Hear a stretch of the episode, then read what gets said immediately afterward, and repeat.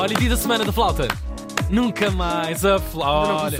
Ah, pois é seguir. Mas há um a livro para lembrar agora. Assim, Falta qualquer coisa. A nossa música agora. Agora diz tu.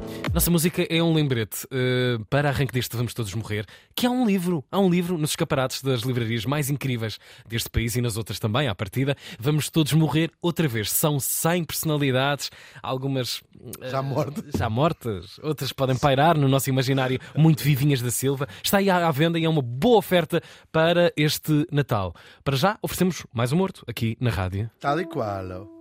Ah, agora sim. Bem tocas flauta. Flautas. É que às vezes dá para disfarçar. Eu sei, sei. Isto é completamente só um. Nonsense. Porque é- YouTube. É para ver também este episódio. Exatamente. Vamos buscar aqui uma versãozinha da, dessa música incrível, Bem de Espuma, da. Perdemos-la Ah, há tão pois. pouco tempo. Ah, Rita tra... Ri- Rita, não te rias, ali. Rita Lee, que vamos trazê-la aqui quando fizer um, um ano e vamos ficar todos tão tristes essa mulher tão incrível. Mas hoje é de outra pessoa que falamos, vamos só buscar a música a ela. Claro. Estávamos em 1907 e morri em Berlim aos 58 anos. Olha- em Berlim aos 58 anos. E nesse- nesses anos. 1907, ainda estava tudo bem, ainda as pessoas só se deitavam umas com as outras. Falamos do dermatologista alemão Oskar Lassar. Salazar? Oscar Lassar. Oscar Lassar. Não, Oscar Lassar. esse não era de Santa Oscar Comba. Este não era de Santa Comba. Por acaso não. Tinha nascido em 1849 em Hamburgo. Curiosamente era a comida favorita Preferido. da mãe, que era hambúrguer. Oh, eu sabia, eu sabia. Ele estudou medicina, claro. É Dermatologista, faz sentido. E ele vai abrir um consultório de dermatologia, precisamente me faz sentido, que se tornou logo um dos mais famosos do seu tempo ali em, em- Berlim, por ser muito moderno. Ele foi dos primeiros médicos a usar consistentemente os raios-x, todas essas, essas porcarias Ok. todas. E até criou uma pomada chamada creme Lassar, que para o eczema, que é usada até hoje. Em boa verdade, Uau. tens um eczema, pões pomada Lassar E e tchau. como novo. Incrível. Tal e qual, tens um eczema, pões pomada, Só. estás bom. Nada. Agora, ele fica especialmente conhecido pela sua insistência na reabertura dos banhos públicos, portanto, sítio onde as pessoas podiam tomar banho, os públicos para as pessoas mais pobres, naturalmente. Os banhos tinham sido uma parte essencial da vida desde os tempos dos romanos. Nós todos ouvimos falar dos banhos públicos dos romanos, claro.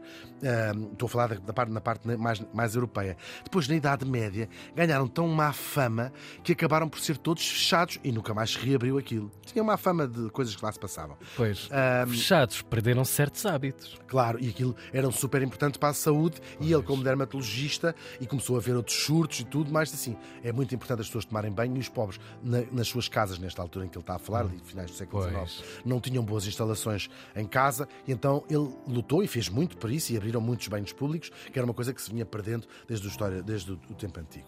E então vocês perguntam assim: então é assim? Falas dos romanos, falas da Idade Média e já acabámos o episódio? Não, que seria? Nunca, nunca acabaremos este episódio, provavelmente.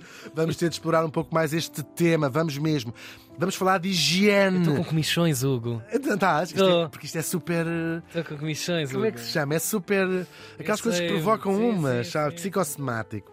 A higiene é um tema por natureza, por natureza que nós preferimos evitar. É Uhum. verdade. Incomodas um bocadinho. Porquê? Porque falamos de sujidade, de doenças, de charucos, Yeah. de tudo. Também falamos de outra coisa, que são os nossos hábitos mais íntimos. De como é que nós tomamos conta de nós, nós próprios. Por outro lado, também é um mundo que tem a ver com o contrário disto tudo também. A água, a limpeza, o ficar bem cheiroso, o ficar a cheiro a rosas. Purificado. Purificadores, claro.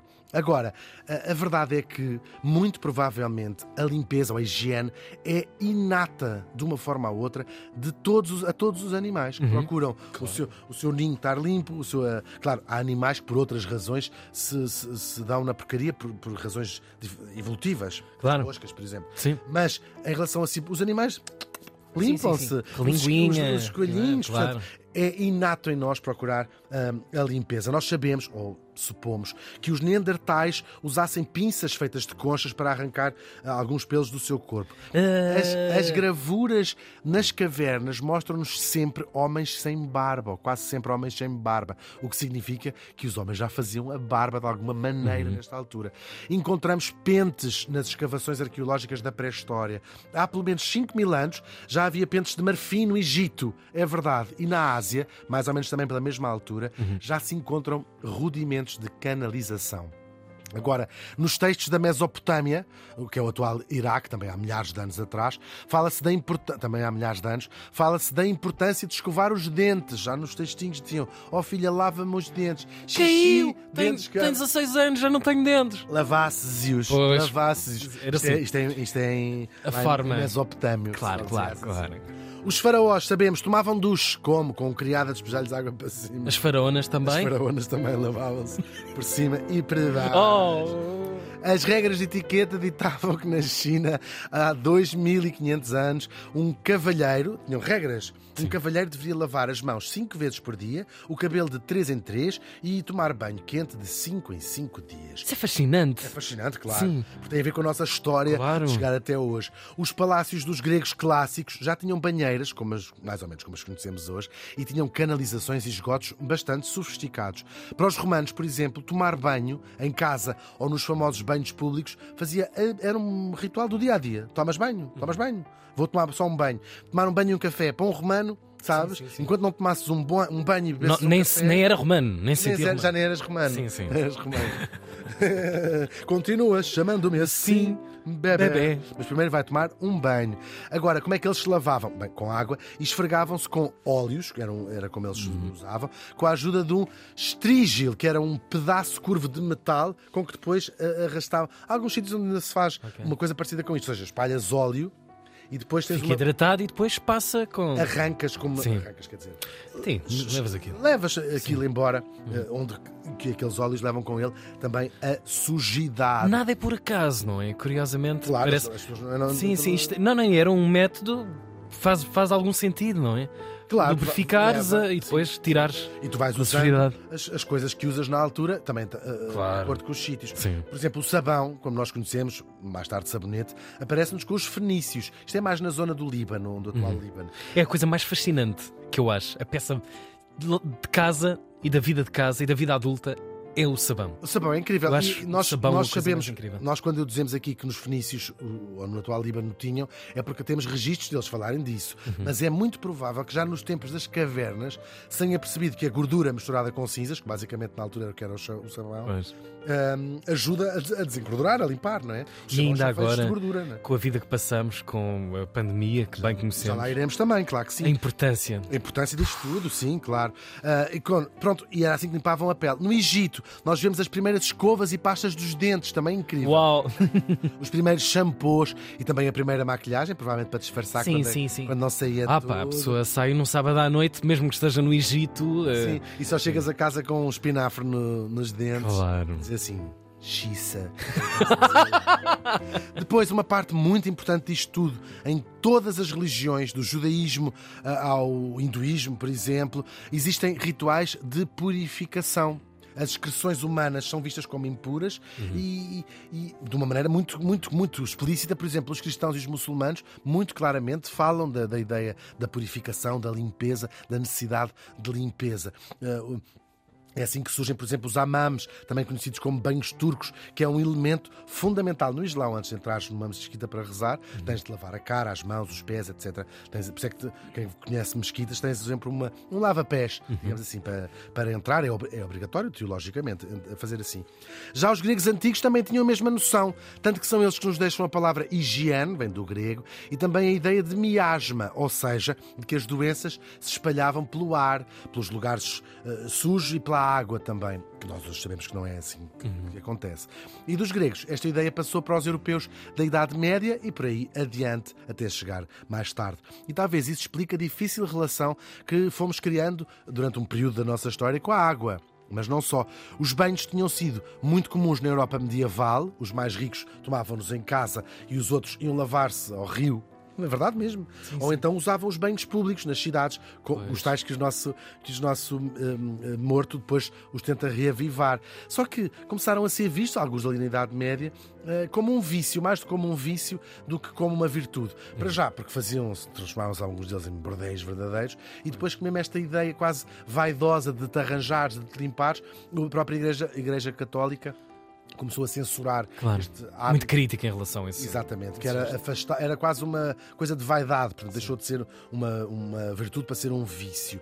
Ah, e assim foram sendo banidos pela igreja, banidos entre aspas, mas sim desaconselhados Sim, vá, sim, pela igreja. desativados. Até se deixarem, as pessoas deixaram de se lavar mesmo. Oh, o rei Luís XIV de França, famosamente, só tomou dois banhos na vida e foram receitados pelos médicos para tratar umas dores de cabeça que ele tinha. Ah, As dores de cabeça não passaram e disse ele- disse-se que ele nunca mais voltou-se a meter numa banheira. Nem ele, nem, em boa verdade, praticamente toda a aristocracia europeia, nesta altura, no século XVII, XVIII, não se lavavam mesmo. Isto devia ser uma coisa. Todas as classes mais altas da Europa.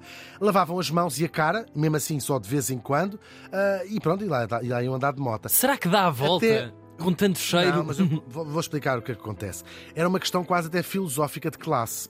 Pois acreditavam eles, nós não nos sujamos, também não precisamos de nos lavar, não é? Ahm, era uma das razões. Portanto, não tocamos em nada que seja sujo, não, temos, não, não temos atividades manuais. Os outros é que Portanto, trabalham, Os claro. outros é que trabalham. E depois, também, nós não tocamos em nada imundo, portanto, não nos sujamos. Ahm, e por esta altura, a limpeza pessoal passou a ser medida não pelo teu corpo, mas pela tua roupa. Sobretudo a roupa que estava em contacto com o corpo, Uhum. que eles acreditavam. Lá, temos que nos pôr na cabeça daquelas pessoas ah, ah, Certo. que tomavam banho, não é? Eles acreditavam que a roupa que toca no corpo, não é? As, os colotes e essas pequenas todas que se usavam, absorviam a sujidade e, sobretudo, as toxinas que o corpo libertava, provavelmente na forma, provavelmente não, na forma de suor, sobretudo. Uhum. Aquela roupa absorvia, tinhas é que trocar essa roupa de baixo muitas vezes e estavas sempre impecável. Quase como uma pele. Absor sim, absorvia aquilo tudo. E tiravas tu era aquela. e Era, era esfregada e lavada. Era sempre branca a roupa de baixo, que é uma cor que ela própria era um símbolo de status. O povo não usava roupa branca. Até por- pela dificuldade que tens de Ah, manter Uhum. branca. manter é? branco, claro. Ah, e é por essa razão, para mostrar o poder económico, que se passou a ser moda, que até sobrevive, se pensarmos bem até hoje, Uhum. de ter os colarinhos, os colarinhos e os punhos à mostra bem brancos, para se mostrar que a roupa de baixo era toda, toda, toda branca, claro.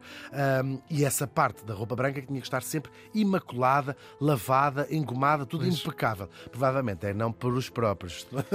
Claro, mais uma vez. Claro. Claro. E tinha também a ver com aquilo que se acreditava ser o funcionamento do corpo e também da saúde, não é?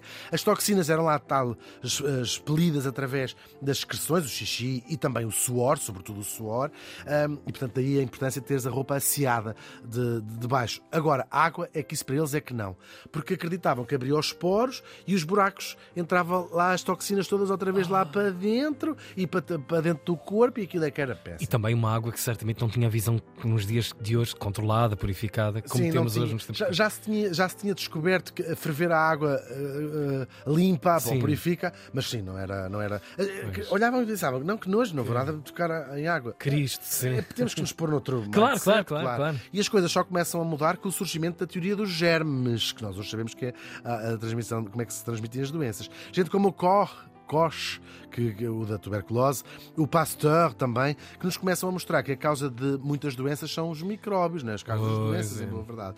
Ah, e também gente como a Florence Nightingale, já trouxemos esta gente toda aqui, que vai aplicar estes princípios de higiene ao cuidado dos doentes. Sim, porque os médicos e os enfermeiros começaram a lavar as mãos, que era uma coisa que não se fazia nos hospitais, e, e demorou décadas até ser normal. Pois. Isto teve um impacto enorme, porque é, é isso que a Florence Nightingale faz e outras pessoas, a dizer assim: olhem cá os números, nesta lava... fazer mesmo um grupo de Claro, controle. claro, não se claro. lavam as mãos nesta, nesta enfermaria, lavam-se nesta. E os, a morte das pe- os, as taxas Baixou. mas baixou quase para nada, não é? Quase para nada, em adultos e também em crianças.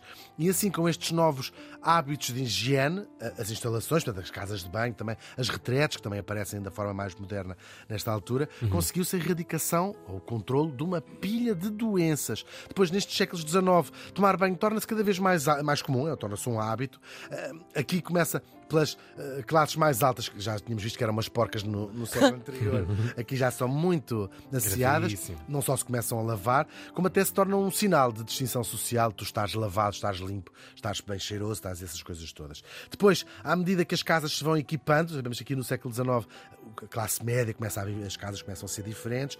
Eh, Equipando, quando digo aqui, começando a ter casa de banho, Claro, eh, claro. canos, canalizações. conceito como o conhecemos. Tal e qual. E portanto, dispara-se à classe média eh, e por aí vem, por aí abaixo. E depois aparece também uma indústria de produtos de limpeza, os sabonetes líquidos, pois. as pastas dos dentes, os desodorizantes. No mundo ocidental, só nos anos de 1920 e 30 é que a coisa se generaliza. Primeiro nas cidades e muito mais tarde, ou pouco mais tarde, no meio, no meio rural, até por causa das próprias instalações um, que as pessoas eh, dispunham, que já começamos a entrar aqui nos anos 40 ou, ou 50, este hábito de tomarmos banho todos os dias. Hoje, todos nós percebemos, como o Tiago bem lembrou, ainda há tão pouco tempo, como às vezes um gesto tão simples, tão banal, tão banal, e no fundo tão, tão ancestral também, de tantos milhares de anos, nos pode até salvar a vida. Sim, falamos disso, lavar as mãos. O Oscar Lassar morreu faz hoje 116 anos.